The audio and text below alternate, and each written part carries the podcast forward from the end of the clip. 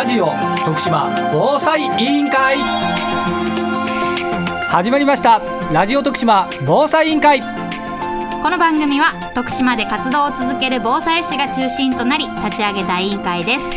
徳島で暮らす一人一人が災害について知り考え行動することで災害から命をそして未来を守れるようになるためにラジオから情報発信していきます。ここから15分間どうぞお付き合いください。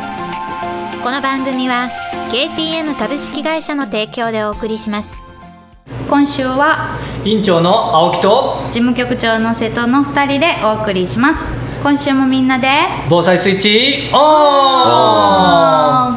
さあ先週に引き続きまして、はい。今週も株式会社一世代表観光農園サニーズファームオーナーの北条誠一さんをゲストにお迎えしてお送りしていきます。北条さんよろしくお願いします。よろしくお願いいたします。よろしくお願いします。はい。えー今週はですね、はい。もう先週ご紹介いただいたうん。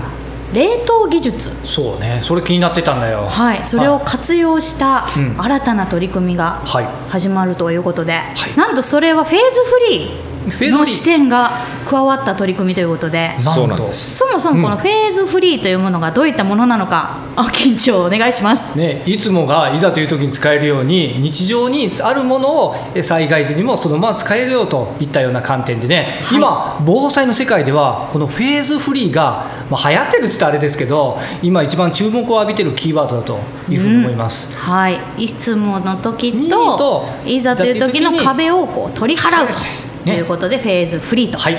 いうふうに、えーなっております、はい。さあ今回その北条さんが取り組む新たな事業なんですが、どういったところがフェーズフリーなんでしょうか？そうですね。あの今までのまあ備蓄されてる食料品って保存期間が終わると、はい。まあ皆さん配ってもらうんですけど、ん。僕も経験があるんですよね。いただいた。はい。そのなかなかこう食べた時に一つはまあ。あんま美味しくないなっていうのがまあ僕の感想だって、うん。で皆さん聞いてみると、まあ、食べることが少ないっていうのでどっちかというと廃棄されてることが多かったので、まあ、一つは SDGs って言われる世の中に合ってないなっていうのもあるし、どうにかこれを変えていくような仕組みってできないかなっていうのも一つあってうん。ならば普段から美味しくてうんさらに災害が起きた時でもそのまま食べられる、うん。そういうシステムがあると素敵だなっていうのを思ってたので。最高ですよ。最高やね それね。あのどうしてもね、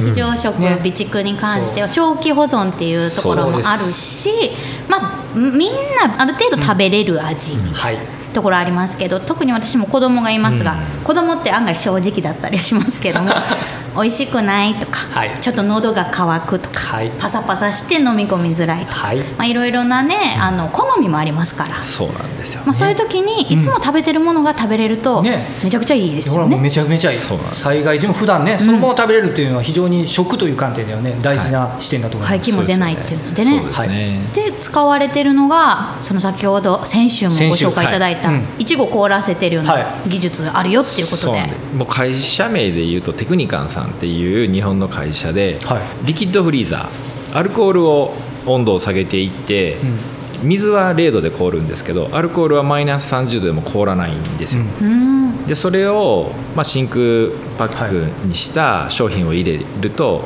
商品は凍るので、うん。うん。その凍る速度が速ければ速いほど物は壊れないんです、う。んそのまま眠らせるように眠らせるように。凍らせる。凍らせる。そのその名前の通り冬眠っていう冬眠。もう眠る。そうです。寝ちゃうのすって、うん。なのでこの一番の売りは、はい。お寿司がそのまま凍らせれて自然解凍で食べられるっていう。想像したことなかったですね。ですよね。寿司を凍らすって寿いうのは、司凍らすないね。はい。なので被災されたところに行くと、やっぱりこれから復興っていうのが絶対的についてくるじゃないですか、はいうん。なのでやっぱり食が満足できてるとう頑張ろうっていう気にもなるので、うん。はい。そこを抑えていくことっていうのは、うん。やっぱりこう東日本大震災から年月も経っているのでよりクリアしていく僕は課題だと思ってたので、はいその時と同じ食生活を僕は送る必要はないので次の災害が起きた時に。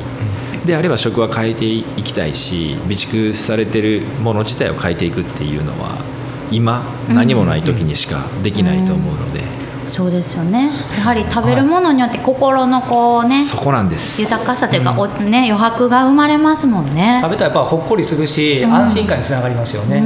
は混乱してる特に子供とかは、うなん。でいうんっていうところがつきまとってくるし、うん。やっぱりその時の周りの環境っていうのに左右されるので、うん。食だけでもうん。普段と変わらないはい。ものが提供できると、うん。より、うん元気さらにそのあの自然解凍っていうのがはい。そうなんですよ。出来たてをそのまま眠らせて、はい。で解凍方法に手間がかかると意味がないので、うん。まあ、確かに、自然解凍でそのまま食べられるっていうのも最大の売りで、特に、まあ、ラインナップでいくとグラタンだったり、うん。お寿司だったり、まあ、いなり寿司なんですけど、はい。あとお好み焼きうん。と、まあ、そういったものが自然解凍で食べれるとレパートリーも増える、う。ん増えますよねすしかもオーガニックでグルテンフリーってくるとやっぱりこう小麦を食べられなかった子供が実際一番最初言ってたアレルギーがあっても選択肢としてうちの商品だと選ぶことができるので、ってなるとしんどい思いをしなくて済むっていう、フェイズっていう言葉の中には、まあ、グルテンだったりステージだったり、あとはそういったいろんなフリーな部分うん。を前につけれるので、うん。まあ、曲面っていう部分がね、うん。あと高齢の人でも食べれるので、はい。特にグラタンはホワイトソースが米粉なので、あ米粉なんだ。こだわり。そうなんです。すごいな。しかも作ってもらってるのはまあ監修してもらったのはフレンチレストランのルーさルーさん、んなので、うん。美味しくないわけじゃない。で すはい。今ちょっとよだれがね先週に引き続きよだれ出ましたけど。そうなんですねグラタンとかお好み焼きとかはもう小麦粉のイメージなので、先ほどグルテンフリーとおっしゃいましたけど、はいうん。基本的にはこう米粉にこう切り替えてます。切り替えてるっていう、はい。うんうんすごい。あの選択肢が広がるとすごく助かる方多いんじゃないかなっていうふうに思いますよね。やっぱ災害のね備蓄の時にそういったアレルギーであったりそういったのがねどうしても食せない方々はまず一番何見るかというと物よりもそのね原材料と成分を見るというのを聞いたことありますから、それがね逆に言ったらもう北条さんのとこでは米粉って書い米粉ってるわけやからね。米粉ですよね。米粉です。はい。ねうんはい。で先ほどおっしゃってましたグラタンいなり寿司、しお好み焼き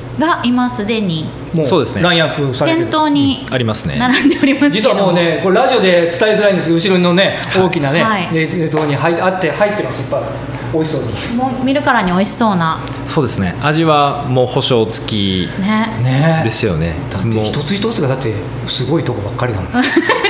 お好み焼きはジュジュさん。あ、ジュジュさん、はい、ですね。もうアナンじゃ有名ですね。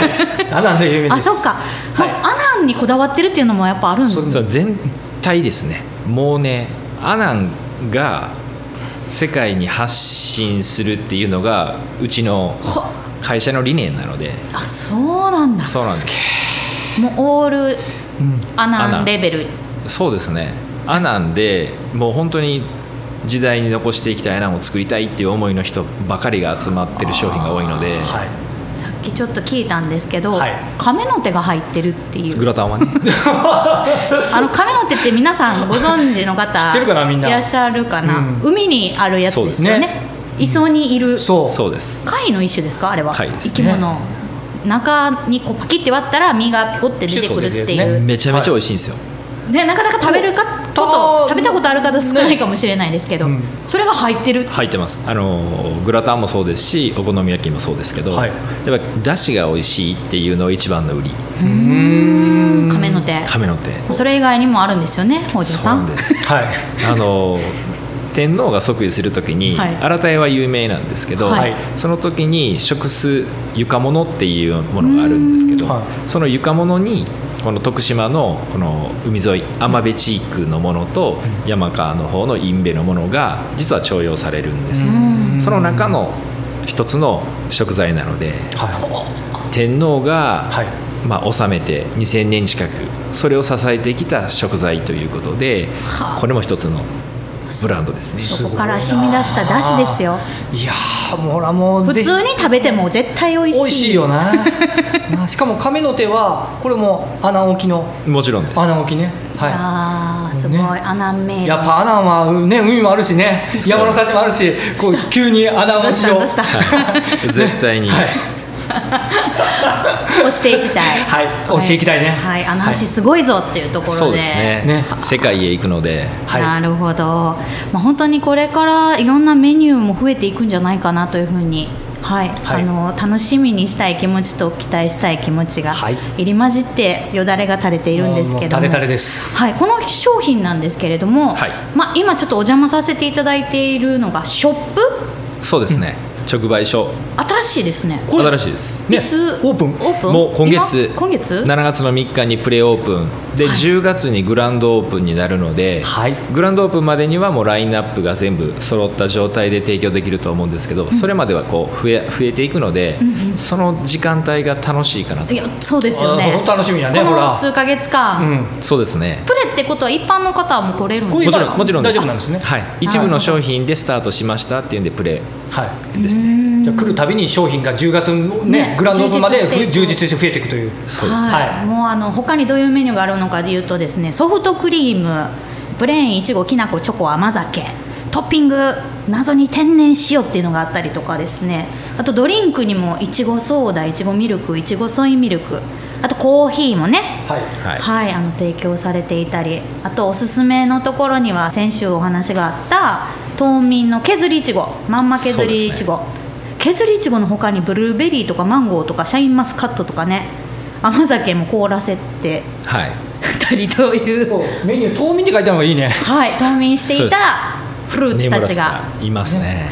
マンゴーもアナン産マンゴーなので。へえマンゴーもあなんし他では食べれない飲めないようなメニューがたっぷりあるので、たっそう世界にうちだけでここだけですよね。そうですよね。ぜひアナにね南の方に向かう方はまあそうですね。お立ち寄りいただいて、はい。オープンの時間は何時から、はい。えっとね月火休みの10時オープン、16時までの。夕方4時まはい4でのオ時まで。ープンというふうになってますので、ぜひ一度お立ち寄りいただけたらと思います。はい。えっと北条さんの方から最後にですねリスナーの方に何かメッセージをいただいてもよろしいですか？そうですね。やはりこう、まあ、僕51歳なんですけど僕らの時代が次の世代に残せるものをしっかりと渡していけるものをこれからも作っていきたいと思うのでもし興味がある方がいらっしゃいましたらぜひ一緒にやりませんか？っていうのを。ありがとうございます、はい。えー先週今週とゲストにお越しいただいたのは株式会社一世代表の、えー観光農園サニーズファームオーナーでもいらっしゃいます